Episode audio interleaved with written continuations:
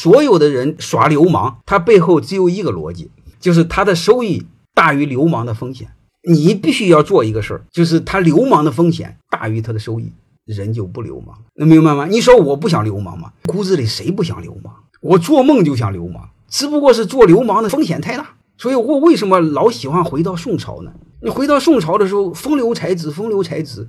那时候才子的流氓不叫流氓，那时候才子的流氓叫风流。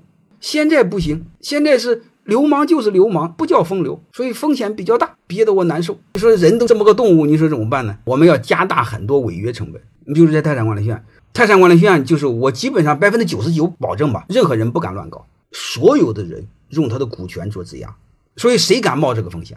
为了那个一万两万块钱。他的股权好几十万，甚至上百万，你告诉我你敢乱搞？